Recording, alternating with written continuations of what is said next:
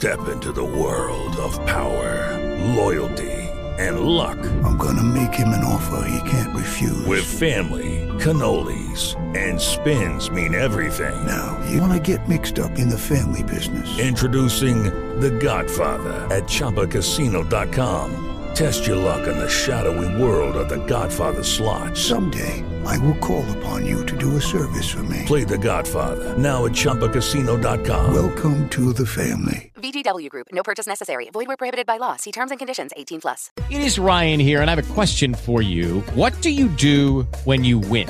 Like, are you a fist pumper? A woohooer, a hand clapper, a high fiver. I kind of like the high five, but if you want to hone in on those winning moves, check out Chumba Casino. At ChumbaCasino.com, choose from hundreds of social casino style games for your chance to redeem serious cash prizes. There are new game releases weekly, plus free daily bonuses. So don't wait. Start having the most fun ever at ChumbaCasino.com. No purchase necessary. Group. Void were prohibited by law. See terms and conditions. 18 plus.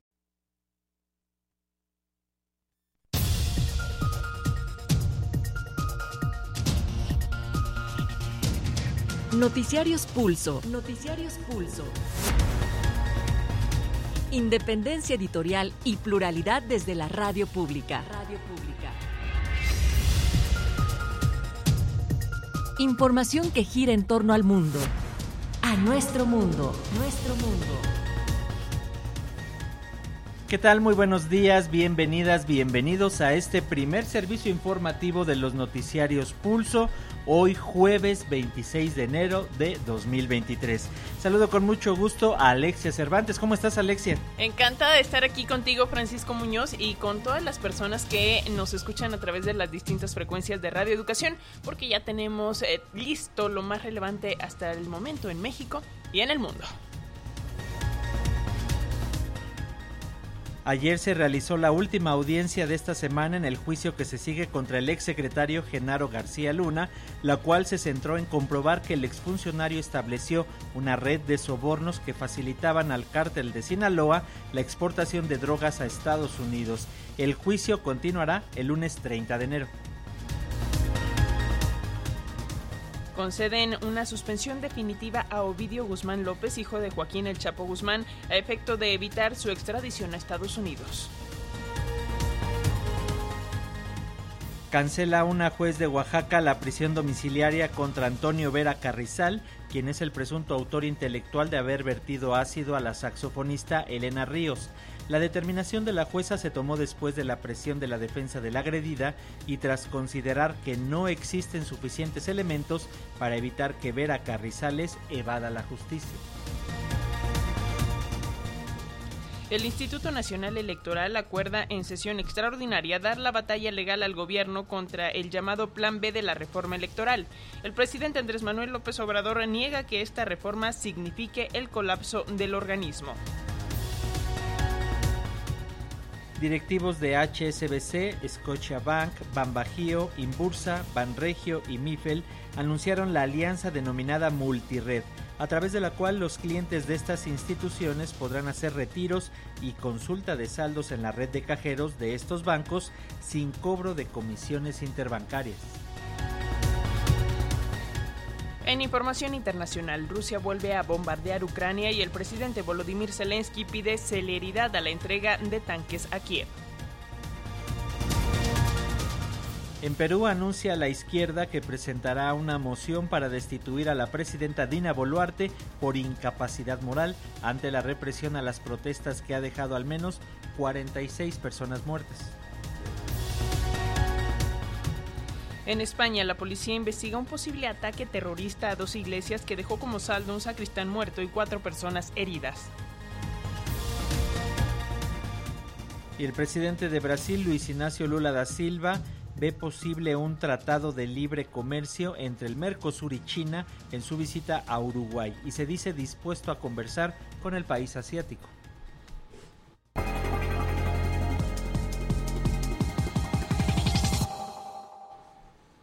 Vamos de lleno con la información. Continúa el juicio contra el exsecretario de Seguridad del sexenio de Felipe Calderón, Genaro García Luna, a quien se le acusa de presuntamente recibir sobornos por parte del cártel de Sinaloa. Durante su proceso se han presentado diversos testigos que apuntan a la participación de García Luna con el crimen organizado.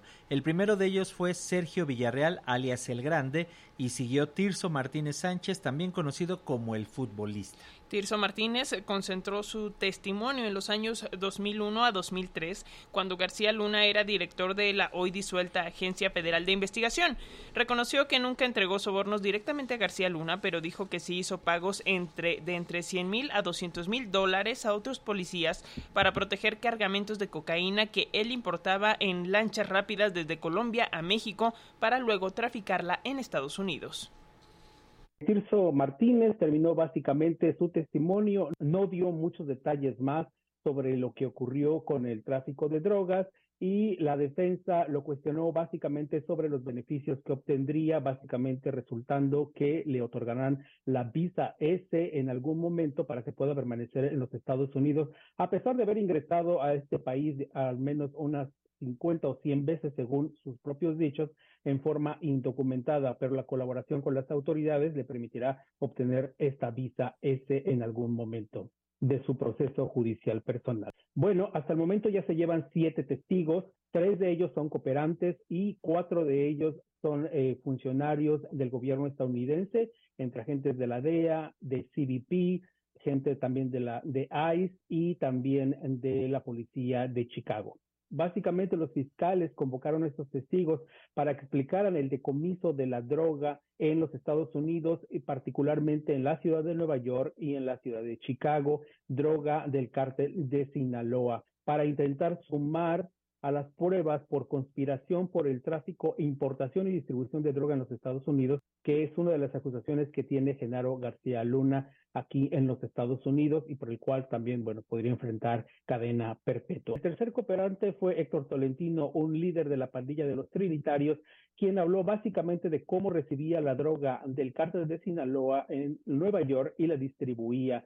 Eso también suma al caso de conspiración por distribución de droga a los Estados Unidos. Quiero destacar tres elementos importantes que son básicamente tres batallas que ha ganado la defensa liderada por César de Castro. La primera, y la vimos justamente antes de que iniciaran las audiencias para eh, presentar las pruebas y los testigos fue que el juez Kogan prohibió que se hablara básicamente de eh, enriquecimiento ilícito, dinero ganado por García Luna después de 2012 por considerar que ya no estaba en el gobierno mexicano. La segunda batalla que fue anoche que el juez Kogan decidió que se eliminara parte justamente del testimonio de Tirso Martínez, el futbolista, al considerarse, como ya lo expliqué, que no forma parte de la acusación o del periodo por el que está acusado García Luna. Y la tercera, que fue este miércoles, el juez Kogan le dijo al jurado que puede considerar los acuerdos que los cooperantes tienen con los fiscales para evaluar su testimonio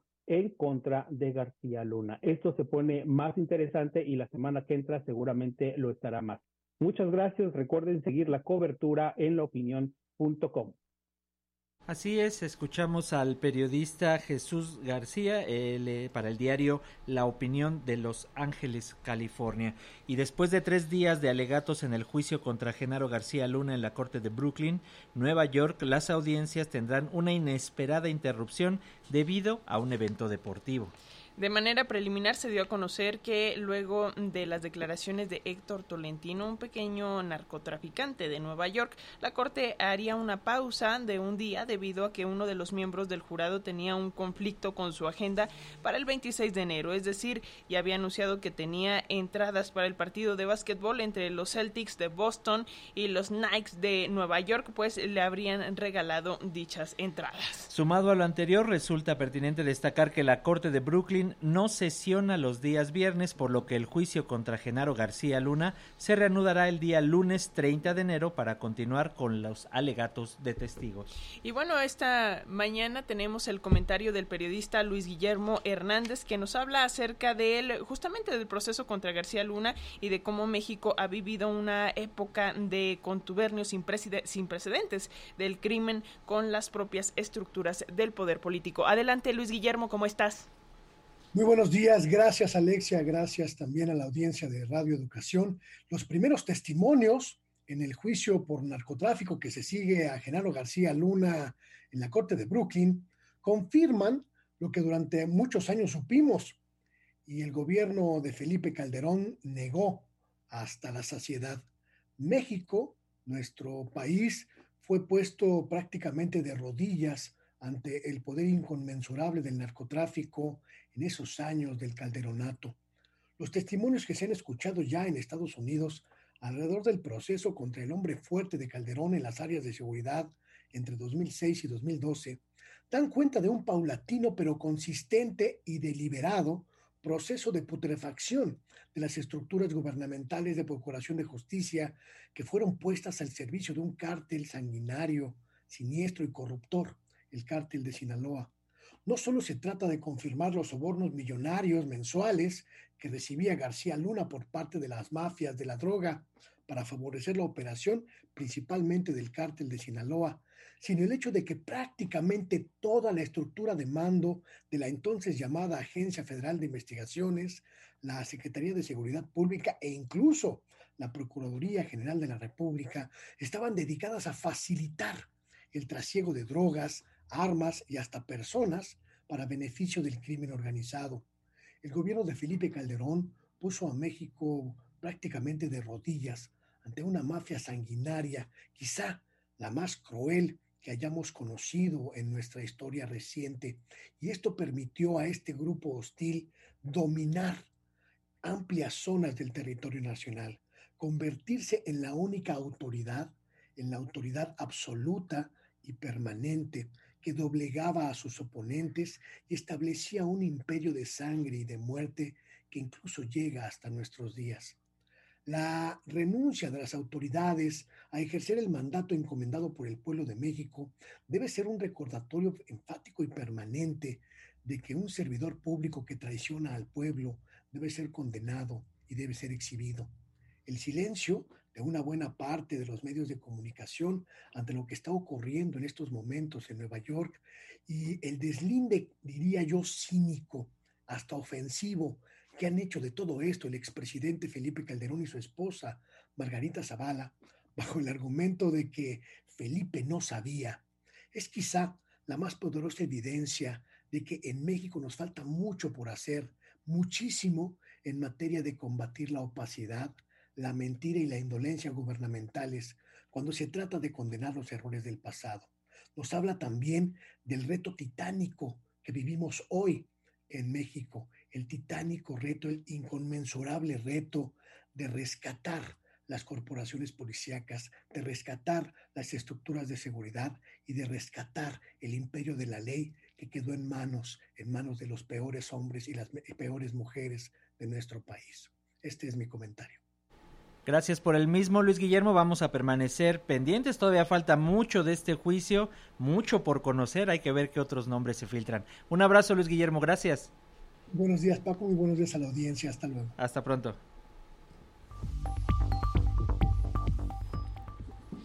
La extradición de Ovidio Guzmán a Estados Unidos se ha frenado una vez más luego de que un juez federal concediera una suspensión definitiva que detiene de manera indefinida su entrega a las autoridades estadounidenses, quienes lo acusan por delitos de narcotráfico. La resolución fue emitida por el juez quinto de distrito en materia de amparo y juicios federales, Alfonso Alexander López Moreno. De esta manera, el hijo del Chapo Guzmán permanecerá recluido en el penal de máxima seguridad del Altiplano en el Estado de México. El integrante del cártel de Sinaloa, Ovidio Guzmán López el Ratón, obtuvo una suspensión definitiva contra la orden de extradición promovida por el gobierno de Estados Unidos, que le imputa diversos delitos, entre ellos el tráfico de fentanilo. El juez quinto de distrito en materia de amparo y juicios federales en el Estado de México, Alfonso Alexander López Moreno, señaló que la resolución es mientras se resuelve si el líder de la fracción de los chapitos del grupo delincuencial obtiene o no el amparo definitivo. López Moreno negó la suspensión definitiva solicitada contra la orden de detención con fines de extradición.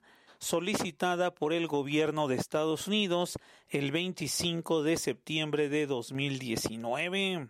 El impartidor de justicia dejó en claro que el hijo de Joaquín Archibaldo Guzmán lo era el Chapo debe continuar su proceso en el Centro Federal de Readaptación Social número uno del Altiplano en Almoloya de Juárez, Estado de México.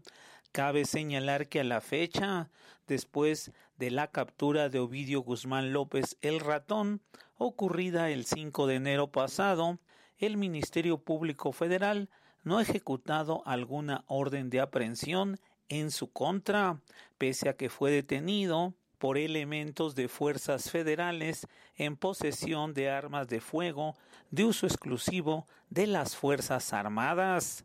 El 6 de enero se realizó la audiencia informativa de extradición, por lo que se fijó un plazo de 60 días y la detención provisional del capo. La medida cautelar puede impugnarla la Fiscalía General de la República para que de hacerlo un tribunal colegiado determine si confirma, modifica o revoca el fallo. Para Pulso de Radioeducación, Carlos Godín Estelles. En otros temas, el Congreso de Oaxaca designó a José Bernardo Rodríguez Alamilla nuevo titular de la Fiscalía General de ese estado.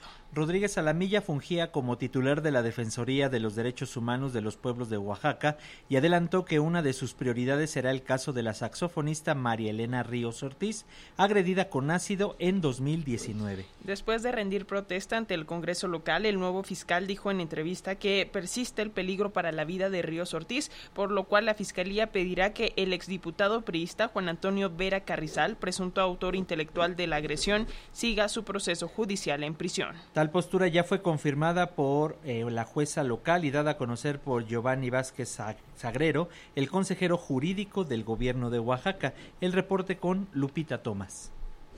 El consejero jurídico del gobierno de Oaxaca, Giovanni Vázquez Sagrero, informó este miércoles de la suspensión de la medida cautelar que concedía la prisión domiciliaria a Juan Antonio Vera Carrizal. Hay que recordar que este personaje, quien fue diputado del PRI verde ecologista y es empresario gasolinero, está imputado por el delito de intento de feminicidio en contra de la saxofonista María Elena Ríos, ocurrido en 2019. Esta mañana el consejero jurídico se refirió a esta situación que ha causado pues una gran polémica desde que el juez Teodulo Pacheco acordó modificar esta medida de prisión preventiva oficiosa a prisión domiciliaria, es decir, aunque continúe su proceso, iba a tener esta, esta garantía. Eh, lo que dice el consejero jurídico es que el Estado no cuenta con las condiciones para cumplir esta, esta medida, así lo dijo. No hay condiciones, dice este acuerdo, para que se cumpla con esa prisión domiciliaria y se tiene que quedar en la prisión preventiva como es donde por el momento no hay condiciones, dice este acuerdo, para que se cumpla con esa prisión domiciliaria y se tiene que quedar en la prisión preventiva como venía. Entonces, para nosotros lo tomamos como una especie de suspensión de la determinación del juez inicial. Y pues ahí nosotros somos respetuosos de él. Entonces no va a salir de la cárcel, su proceso lo va a continuar en, en prisión. Bueno, mientras la autoridad judicial determine. Para Radio Educación, Lupita Tomás de Cuadratín, Oaxaca. La Fiscalía General de Justicia de la Ciudad de México asegura que la joven María Ángela Holguín Bustamante, de 16 años, quien presuntamente desapareció cuando se encontraba en el paradero de Indios Verdes, se ausentó voluntariamente y que no fue llevada a la fuerza por un hombre como se había señalado en un principio. El vocero de la Fiscalía de la capital, Ulises Lara, señaló que la joven se refugió en un campamento de un colectivo de mujeres ubicado en el centro de la Ciudad de México y que una de sus integrantes le dio asilo hasta que las propias integrantes del colectivo se dieron cuenta que la menor era la buscada.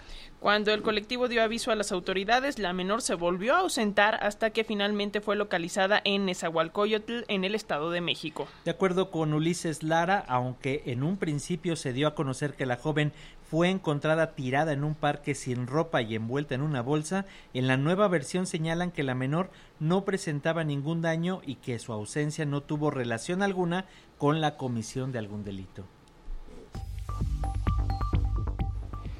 Y el gobierno de México debe dar a conocer la versión pública del expediente sobre el caso Ayotzinapa que, que entregó la vicepresidenta de Estados Unidos, Kamala Harris, al presidente Andrés Manuel López Obrador. Así lo instruyó el Instituto Nacional de Transparencia, Acceso a la Información y Protección de Datos Personales, el INAI. De acuerdo con la información, la oficina de presidencia ya había respondido que no encontraron evidencia documental para atender dicho requerimiento. No obstante, se apeló a lo dicho por el presidente Andrés Manuel López Obrador en su conferencia mañanera del 24 de mayo de 2021, en la que el mandatario aseguró que recibió un expediente de las autoridades de Estados Unidos sobre el caso Ayotzinapa que contenía las intervenciones telefónicas realizadas en ese país al grupo criminal Guerreros Unidos relacionado con la desaparición de los normalistas el Instituto Nacional de Transparencia ordenó a la Oficina de la Presidencia de la República que entregue una versión pública del informe elaborado por Estados Unidos sobre el caso de la desaparición de los normalistas de Ayotzinapa. Explicó que este asunto es emblemático de la crisis en materia de violaciones graves a derechos humanos que ha sufrido nuestro país. De allí que sea importante que los mexicanos conozcan el contenido de dicho expediente, subrayó el instituto. A este respecto, la comisionada Norma Julieta del Río Venegas aseveró que en el INAI siempre se ha impulsado el principio de la máxima publicidad, ya que el acceso a la justicia, a la verdad y a la memoria histórica es parte de una verdadera reparación del daño. Se documenta que el jefe del Ejecutivo Federal sí aseguró que se recibió un expediente que tenían las autoridades de Estados Unidos relacionado con el caso Ayotzinapa. Además de que el sujeto obligado fue omiso en turnar la solicitud de información a la totalidad de las unidades administrativas competentes. Además, durante el informe de la presidencia de la Comisión para la Verdad y Acceso a la Justicia del caso Ayotzinapa, llevado a cabo desde Palacio Nacional el 18 de agosto del año pasado, el subsecretario de Derechos Humanos, Población y Migración de la Secretaría de Gobernación y titular de la Comisión Presidencial para la Verdad y el Acceso a la Justicia del caso Ayotzinapa, destacó que el presidente de la República solicitó a la vicepresidenta de los Estados Unidos las intervenciones telefónicas que se realizaron en ese país. Para Pulso de Radio Educación, Martín Marcos Velasco. Y normalistas de la escuela rural Raúl Isidro Burgos de Ayotzinapa bloquearon la autopista del Sol para llevar a cabo un mitin al cumplirse 100 meses de la tragedia de Iguala. Durante el mitin, los estudiantes colocaron una corona de flores en memoria de sus compañeros desaparecidos desde septiembre de 2014 y pidieron no ser reprimidos en las protestas. El Consejo General del INE determinó frenar el Plan B de la reforma electoral impulsada por la Cuarta Transformación, por lo que anunció que recurrirá a todas las instancias jurisdiccionales para lograrlo. Al advertir semanas de conflicto electoral y postelectoral en los comicios de 2024, como consecuencia de las recientes reformas en la materia, el consejero presidente del Instituto Nacional Electoral, Lorenzo Córdoba, instruyó al secretario ejecutivo del organismo a presentar todo recurso jurídico al alcance del INE para controvertir las normas vigentes o en cuanto tengan vigencia en razón de su potencial desapego a la Constitución. La reforma a leyes secundarias que ya fue aprobada por la Cámara de Diputados y está pendiente en el Senado contempla desaparecer 1.264 vocalías de las juntas distritales y locales del INE en el país y fusionar una decena de direcciones y unidades de oficinas centrales. Además, modifica procedimientos y plazos del proceso electoral 2024, da libertad a funcionarios de hablar de temas eh, prohibidos en elecciones, anula sanciones a partidos, suaviza el sistema de fiscalización y cambia los módulos de credencialización a edificios gubernamentales.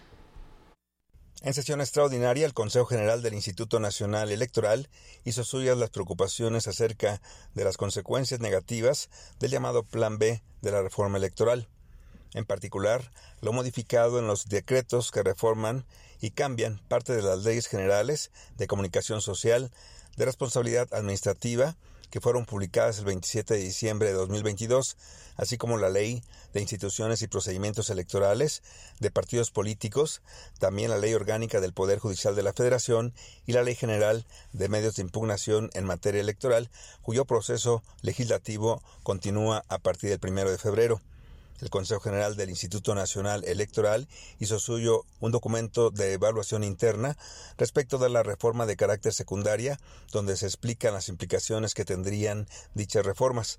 El consejero presidente del INE, Lorenzo Córdoba, afirmó que si el proceso legislativo de la reforma legal se consolida, se consumará una reforma regresiva de nuestra democracia y también se generará una inédita incertidumbre político-electoral. De un recuento puntual de la multiplicidad de efectos, impactos y afectaciones que tendrá la reforma, el así llamado Plan B, en la materialización de la función electoral en nuestro país, es decir, en el funcionamiento y las capacidades institucionales del INE, en el cumplimiento de su mandato constitucional. Más importante aún, pero estrechamente vinculado con las afectaciones al INE y sus capacidades, el llamado Plan B impactará de forma determinante en las reglas del juego democrático y por consiguiente en la integridad de nuestro sistema electoral. Para decirlo en breve, la reforma afecta gravemente las posibilidades del ejercicio del voto ciudadano en condiciones de libertad y equidad con regularidad y certeza. Para Pulso de Radio Educación, Víctor Bárcenas. El presidente del Senado, Alejandro Armenta, refutó el diagnóstico y las críticas de línea a la reforma en la materia del Ejecutivo Federal. Los consejeros que encabeza Lorenzo Córdoba son una élite burocrática que quiere mantener sus privilegios. Para ellos, la austeridad es algo descabellado y por eso no dudan en tratar de manipular y engañar a la opinión pública respecto al contenido de la nueva legislación. El senador Armenta resaltó que la minuta, con las modificaciones a cuatro leyes que conforman la parte central del Plan B del presidente Andrés Manuel López Obrador en materia electoral, se discutirán en la primera semana del próximo periodo ordinario que inicia el primero de febrero. Cuestionado en torno a los señalamientos que horas antes hizo público el INE, en el sentido de que la reforma electoral les impedirá fiscalizar las campañas y pondrá en riesgo la operación de la elección del 2024, el senador de Morena calificó como falsos los argumentos, pues dijo mienten, manipulan y engañan porque anteponen su opulencia personal a la responsabilidad que tienen de conducir un proceso democrático con austeridad. El presidente del Senado resaltó que la reforma electoral del presidente López Obrador va encaminada a eliminar ese gasto enorme del INE y a acabar con los excesos procesales en los que ha incurrido. Al respecto también se pronunció el presidente Andrés Manuel López Obrador durante la conferencia matutina de este miércoles. El presidente Andrés Manuel López Obrador negó las declaraciones del consejero presidente del Instituto Nacional Electoral, Lorenzo Córdoba, sobre que el Plan B electoral podría significar el colapso de este organismo. El mandatario dijo que al final de cuentas el INE y sus aliados conservadores ganaron, ya que no se pudo recortar el número de diputados y senadores, ni se logró democratizar al instituto. ¿Cómo es que dice que le va a pasar al al INE? ¿Se va a qué? ¿Colapsar? Sí. ¿Sí? ¿Se colapsó la presidencia? Se va a colapsar. ¿Se colapsó la presidencia? De 3.600 a 500. ¿Se colapsó la presidencia? No. Entonces, pero ellos ganaron, se quedaron con ese presupuesto, los partidos también, con muchísimo dinero que en vez de 500 diputados estamos proponiendo 300 quitar a los plurinominales. Ellos ganaron. López Obrador consideró que los opositores exageran en su defensa del INE, ya que dicha institución no resultó afectada por su iniciativa de reforma electoral. Exageran, solo que usen esa marcha, pero para defender a García Luna. Para Pulso de Radio Educación, Carlos Calzada. Hello, it is Ryan, and we could all use an extra bright spot in our day, couldn't we? Just to make up for things like sitting in traffic, doing the dishes, counting your steps, you know, all the mundane stuff. That is why I'm such a big fan of Chumba Casino. Chumba Casino has all your favorite social casino style games that you can play for free anytime, anywhere with daily bonuses. That should brighten your day a little. Actually, a lot. So sign up now at chumbacasino.com. That's chumbacasino.com. No purchase necessary. VGW Group. Void were prohibited by law. See terms and conditions. 18 plus. ¿No te encantaría tener 100 dólares extra en tu bolsillo? Haz que un experto bilingüe de TurboTax declare tus impuestos para el 31 de marzo y obtén 100 dólares de vuelta al instante. Porque no importa cuáles hayan sido tus logros del año pasado, TurboTax hace que cuenten. Obtén 100 dólares de vuelta y tus impuestos con 100% de precisión. Solo con Intuit TurboTax. Debes declarar para el 31 de marzo. Crédito solo aplicable al costo de la presentación federal con Turbo Tax Full Service. Oferta sujeta a cambios o cancelación en cualquier momento. Y justo para analizar este tema, agradecemos eh, la comunicación con el periodista y analista político y exconsejero electoral Eduardo Juchín May. ¿Cómo estás, maestro? Bienvenido. Gracias por tomar la llamada. Buenos días, Francisco y Alexia. Me da gusto saludarlos. Gracias, maestro. Pues eh, ya escuchamos por ahí previamente lo que advierte el INE, semanas de conflicto, dice, tras pues dar a conocer que van a frenar o, o intentar frenar por la vía jurídica el llamado Plan B de reforma electoral. ¿Qué nos dices a esto, maestro? ¿Cómo lo ves? Bueno, hay una, eh, digamos, una narrativa de catastrofismo por parte del Instituto Nacional Electoral y de otras, eh, digamos, otras, eh, otros fragmentos de la sociedad que están en desacuerdo con eh, prácticamente todo lo que plantee y haga el, el, gobierno de la República. Esta narrativa de catastrofismo, pues es muy difícil que pudiera ocurrir en cuanto a las elecciones próximas que va a organizar que seguramente organizará el Instituto Nacional Electoral. Ahora bien, eh, bueno, y esto por una razón fundamental, porque quienes hacen realmente las elecciones son los ciudadanos, son los ciudadanos que van a votar y los ciudadanos que reciben y cuentan los votos de sus conciudadanos. Eh, por supuesto, es muy importante las tareas que tiene el INE, desde luego, eso no, no se puede negar, eh, en cuanto a preparar eh, y organizar las elecciones, pero quienes realmente las hacen son los, los ciudadanos. Bien, dicho esto, lo, lo que están haciendo tanto el INE como los partidos de oposición de acudir a las instancias y los instrumentos judiciales para impugnar este llamado Plan B, que recordemos todavía no se concreta porque está aún en el Senado de la República.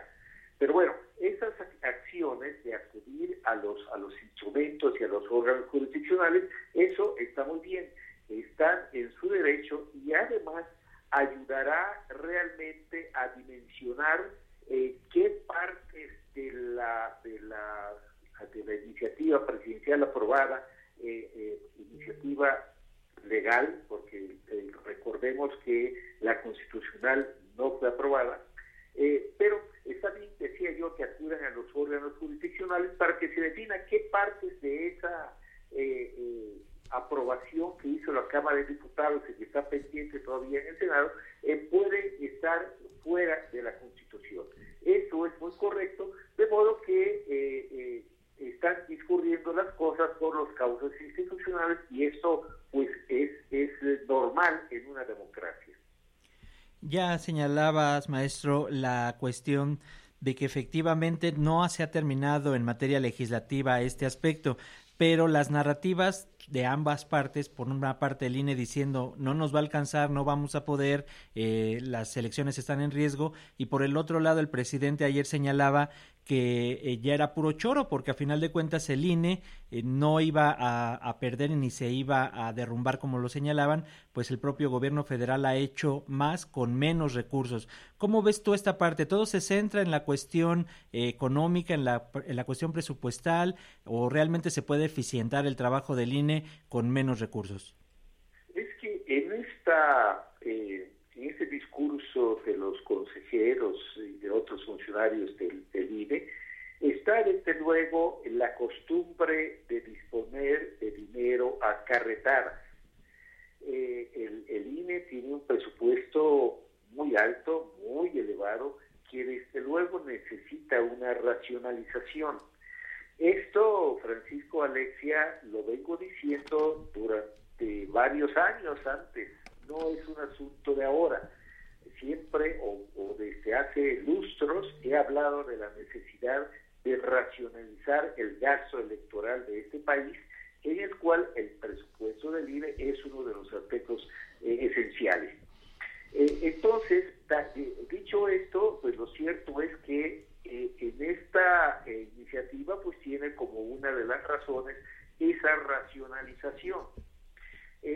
sin embargo, lo cierto es que eh, no se efectuó el proceso legislativo de la mejor manera porque lo ideal habría sido que hubiera una eh, eh, colaboración, una consulta con las autoridades electorales, pero también es cierto que si estas autoridades están en una posición, sobre todo dos de los consejeros, de confrontación con la llamada cuarta transformación, pues ciertamente es difícil que se dé este diálogo, esta colaboración para que los contenidos del llamado Plan B pudiera tener eh, todavía un, un, un rango de calidad mayor.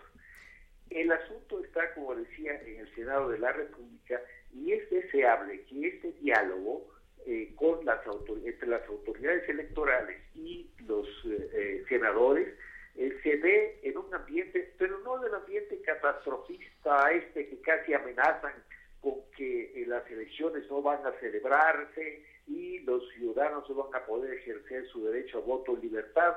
Todas estas sobredimensionamientos que eh, pues no conduce más que a avivar la confrontación, como ya vimos ahora que le contesta a las autoridades electorales el presidente del Senado.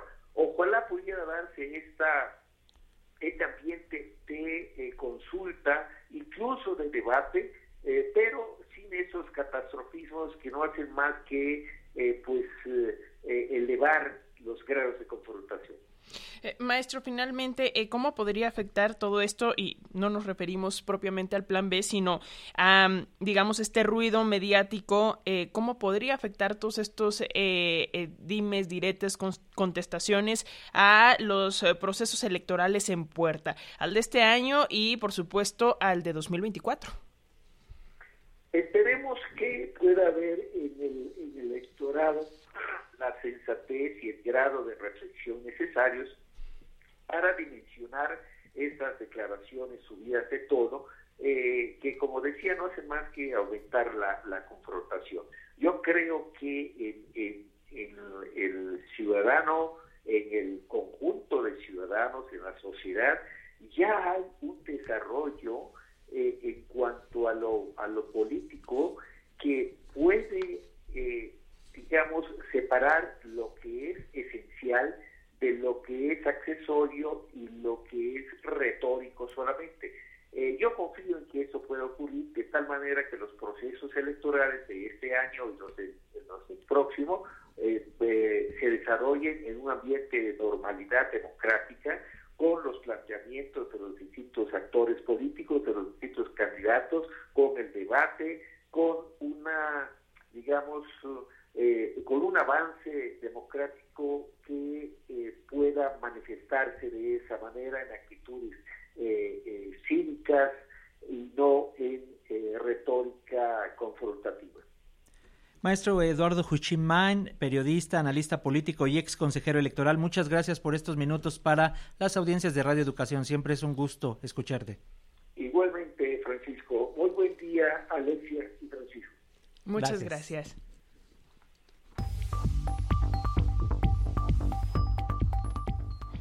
Y bueno, vamos ahora con nuestro compañero Carlos Calzada, quien nos tiene los detalles de la conferencia matutina del día de hoy, en la que el presidente Andrés Manuel López Obrador, pues ha hablado, eh, como ya lo había anunciado, todos estos días va a estar hablando de el juicio contra García Luna en Estados Unidos y pues ahí un resumen, una especie de resumen en la conferencia matutina. Esto y otros temas los tiene Carlos Calzada. Adelante, Carlos, te escuchamos. Gracias, perdón, gracias Alexia, Paco, buenos días a ustedes y al auditorio de Radio Educación. Pues hoy realmente el presidente no abordó el tema de García Luna, dejó el breve resumen que se llevó de la jornada que se realizó el día de ayer allá en la Corte de Nueva York, pues al vocero presidencial Jesús Ramírez, quien presentó un corto video acerca de las declaraciones que se presentaron ayer en este juicio en contra del exfuncionario de Felipe Calderón. La que sí estuvo aquí presente y también dio a conocer casos ah, sobre casos importantes de procuración de justicia en nuestro país fue la secretaria de Seguridad y Protección Ciudadana, Rosa Isela Rodríguez, quien habló acerca del caso de la saxofonista María Elena Ríos y aquí confirmó que se le negó, ya está confirmado, se le negó el arresto domiciliario a Juan Vera Carrizal, quien es eh, señalado como de ser el autor intelectual del ataque con ácido en contra de esta saxofonista oaxaqueña. Vamos a escuchar a Rosa Isela Rodríguez que el domicilio particular de ninguna manera cuenta con las condiciones mínimas de seguridad que garanticen al procesado que el procesado no se evada de la acción de la justicia, por lo que ellos están en contra de esta medida. También dice eh, las autoridades del Ejecutivo en Oaxaca que es inviable que la institución policial brinde seguridad permanente a lo inculpado máximo que el juez solicita cuatro elementos en turno que puedan eh, llevar a cabo la vigilancia de esta persona. Con estos argumentos, el 24 de enero, la juez de control de circuito judicial Marta Santiago Sánchez notificó, ya notificó al director del penal que al no existir las condiciones para realizar el traslado y la vigilancia de Juan Antonio, él deberá seguir cumpliendo con la prisión preventiva en el penal varonil de Tanibet en Oaxaca. Así pues, Paco Alexa se dio marcha atrás a esta decisión del juez Teodulo Pacheco, que había concedido la prisión domiciliaria en contra de Juan Vera Carrizal. Y en otro de los temas que también ha llamado poderosamente la atención de la opinión pública es el caso de Israel Vallarta, quien se encuentra preso desde hace 17 años pues, con este, con este operativo que se llevó que después se supo que fue un montaje en el cual fue detenido como parte eh, de integrante, parte integrante de una eh, banda de secuestradores. Recordemos el caso de Floren Cassés, que creó mucha polémica entre la relación entre México y Francia. Pues bueno, el Rosa Isela Rodríguez ya a conocer pormenores acerca de cómo va el proceso para buscar un posible eh, indulto a Israel Vallarta, quien ha permanecido 17 años sin sentencia ni condena. Vamos a escucharla el 9 de enero de 2023 el presidente del primer tribunal colegiado de apelación admitió a trámite el recurso de apelación interpuesto luego de que se le negara el cambio de medida cautelar, a pesar de haber demostrado dos cosas inicialmente. El exceso de prisión, porque tiene 17 años y no tiene sentencia, y también la tortura que se ha comprobado con el proceso, eh, procedimiento, el protocolo de Estambul. La defensa de Israel tiene como estrategia el desahogo de algunos careos procesales y ratificación de dictámenes para posteriormente pasar al cierre de la instrucción como una antesala de la sentencia. Esto es lo que va por parte de la defensa. Y bueno, en otros temas ya un poco más agradables, también estuvo presente Diego Prieto, el, director del Instituto Nacional de Antropología e Historia, quien dio a conocer los avances del rescate arqueológico en el tramo 7 del Tren Maya. Vamos a escucharlo. Sin duda alguna, el trabajo ahora más complejo tiene que ver con el tramo 7, que además de ser el más largo, eh, cruza eh, la parte sur de la península de Yucatán, de oriente a poniente, por eh, lugares de selva, en donde estamos encontrando una gran cantidad de materiales y estructuras arqueológicas que nos hablan del el esplendor de la gran civilización maya pues Paco Alexia es parte de lo que ha ocurrido esta mañana en la conferencia de prensa del presidente Andrés Manuel López Obrador. Muchas gracias por la información, Carlos Calzada. Estamos pendientes y nos escuchamos el día de mañana. Gracias. Que tengan un excelente día. Hasta mañana. Hasta mañana.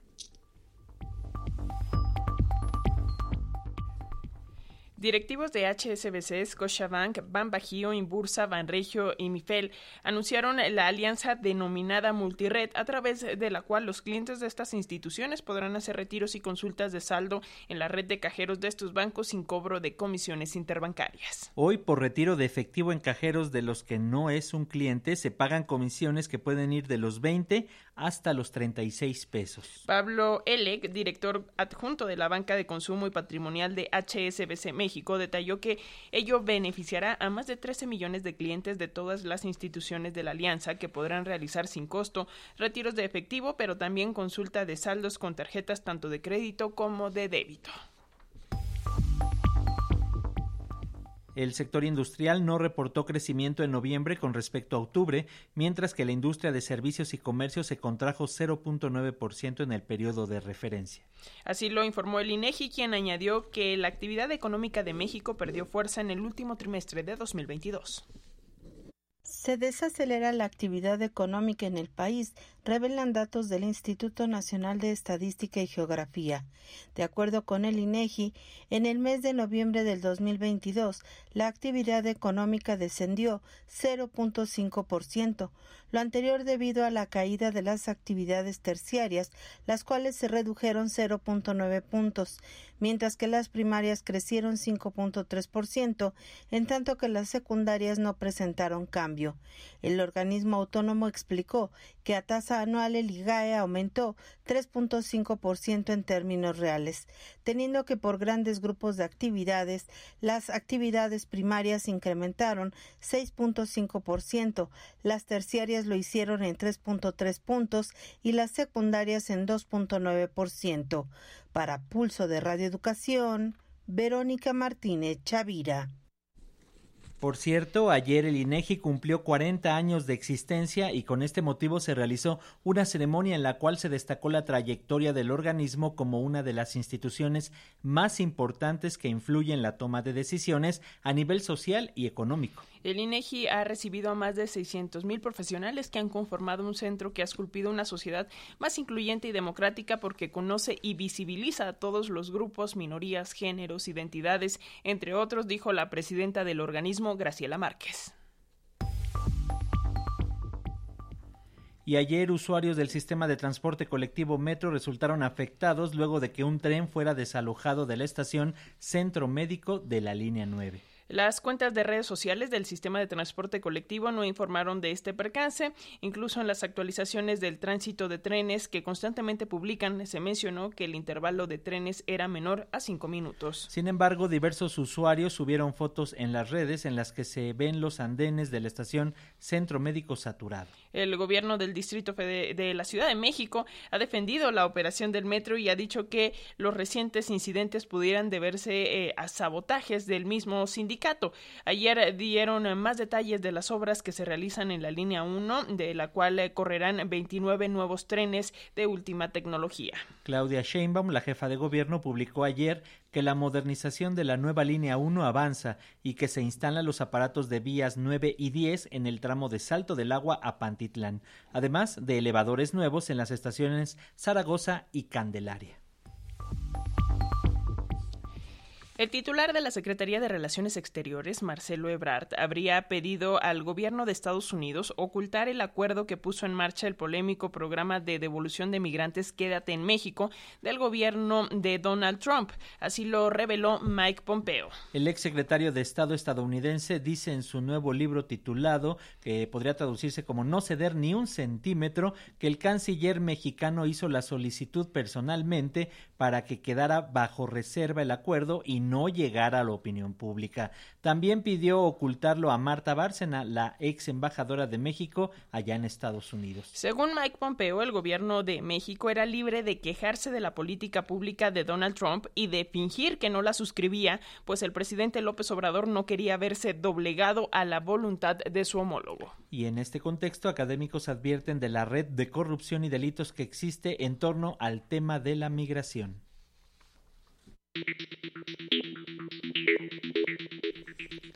Vamos con información internacional. Rusia volvió a atacar de manera masiva varias regiones eh, de Ucrania. El eh, saldo hasta el momento es de una persona muerta y dos heridas, además de daños en dos instalaciones energéticas clave de la región meridional de Odessa. Frente a estos ataques, el presidente ucraniano Volodymyr Zelensky pidió celeridad a la entrega de tanques a Kiev.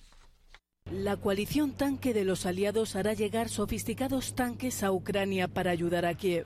Alemania accedió al envío de 14 Leopards. Estados Unidos enviará 31 blindados Abrams, más los carros de combate de otros socios europeos. Supondrían unas 80 unidades, suficiente para equipar a dos batallones de tanques ucranianos. Una baza para el presidente Volodymyr Zelensky, que ha pedido celeridad en la entrega ante la temida ofensiva rusa. La clave ahora es la celeridad en la entrega y el número de tanques, lo que condicionará el entrenamiento de nuestros militares. Debemos formar un puño de tanque, un puño de libertad que impida la tiranía alzarse de nuevo, dijo Zelensky en su comunicado diario. El Pentágono asegura que empezará a entrenar a militares ucranianos antes de una ofensiva rusa en primavera. Estos tanques tardarán en llegar a Ucrania varios meses. Los blindados Leopard no tardarán tanto como los Abrams. Pero no perdemos el tiempo. El Pentágono empezará muy pronto a entrenar a las tropas ucranianas que manejarán los tanques para que estén preparados en cuanto lleguen al campo de batalla, declaró John Kirby, portavoz de Seguridad Nacional de la Casa Blanca. Para Kiev, la llegada de estos tanques será un punto de inflexión en la lucha contra Rusia. Sin embargo, el portavoz del Kremlin, Dmitry Peskov, aseguró que arderán como todos los demás. Rusia asegura que el plan de Occidente está destinado al fracaso.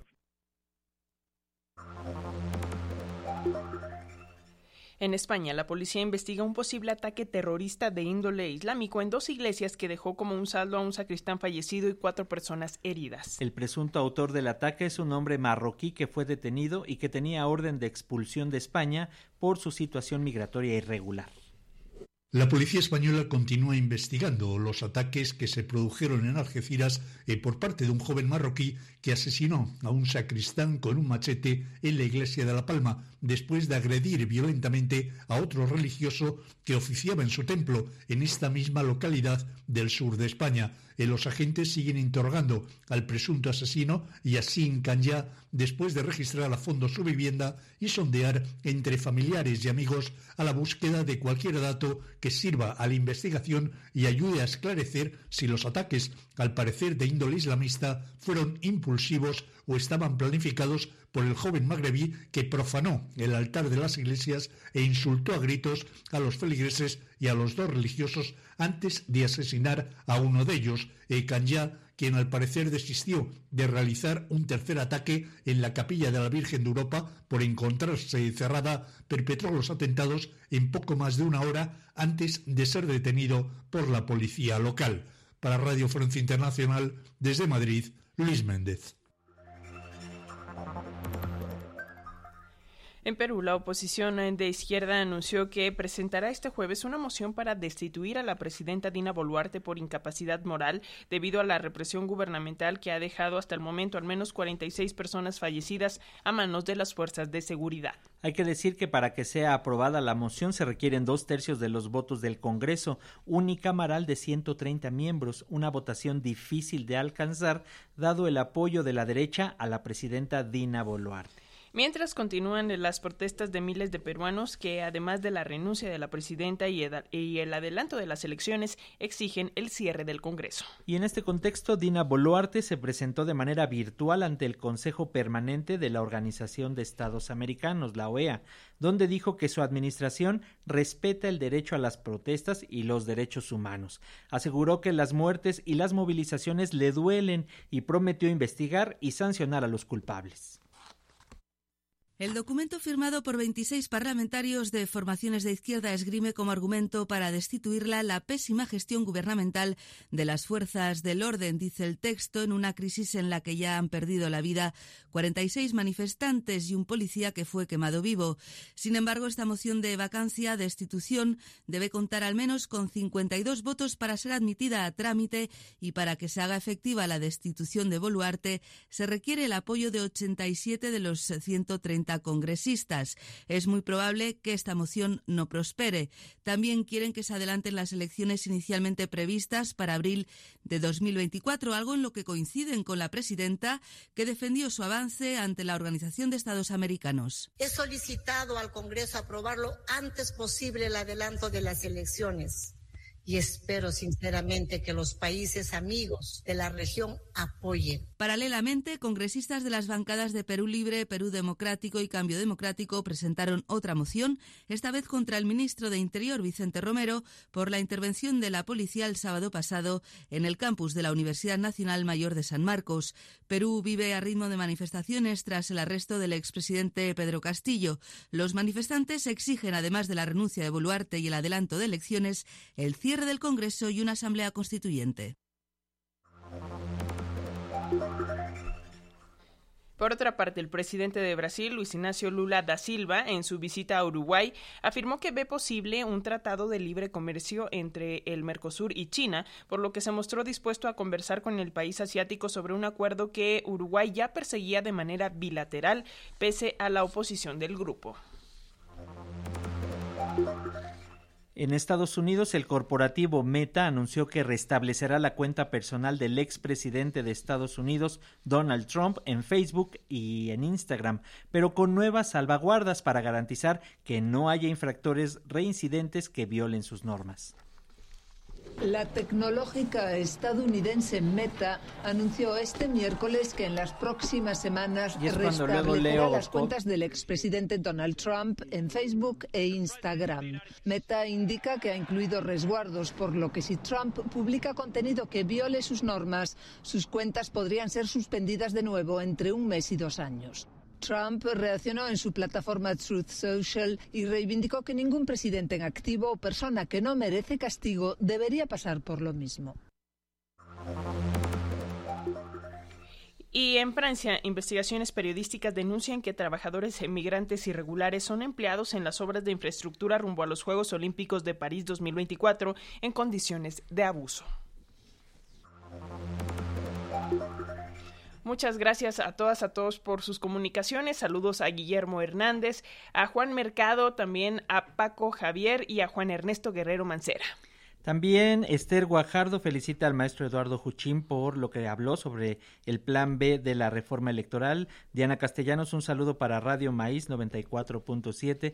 Don Víctor Hershon nos habla de que Estados Unidos, que qué fácil era meter la droga a Estados Unidos, dice, parece que nunca se dieron cuenta de nada. Cecilia Ramírez nos habla de la cuestión del INE, también dice que él y su consejero presidente mienten, lo único que afecta el plan B de la reforma electoral es su rapiña en contra del pueblo El profesor Isidro Alejo Rodríguez, un saludo hasta la Radio Cultural Comunitaria Indígena Erac Samani, allá en Carapan, Michoacán. Saludos y abrazos, profesor. Gracias, Gerardo López Cruz y a Víctor Manuel también. Muchas gracias. Radio Educación presentó Noticiarios Pulso. Noticiarios Pulso. Independencia editorial y pluralidad desde la radio pública. Radio pública. Información que gira en torno al mundo. A nuestro mundo. Nuestro mundo.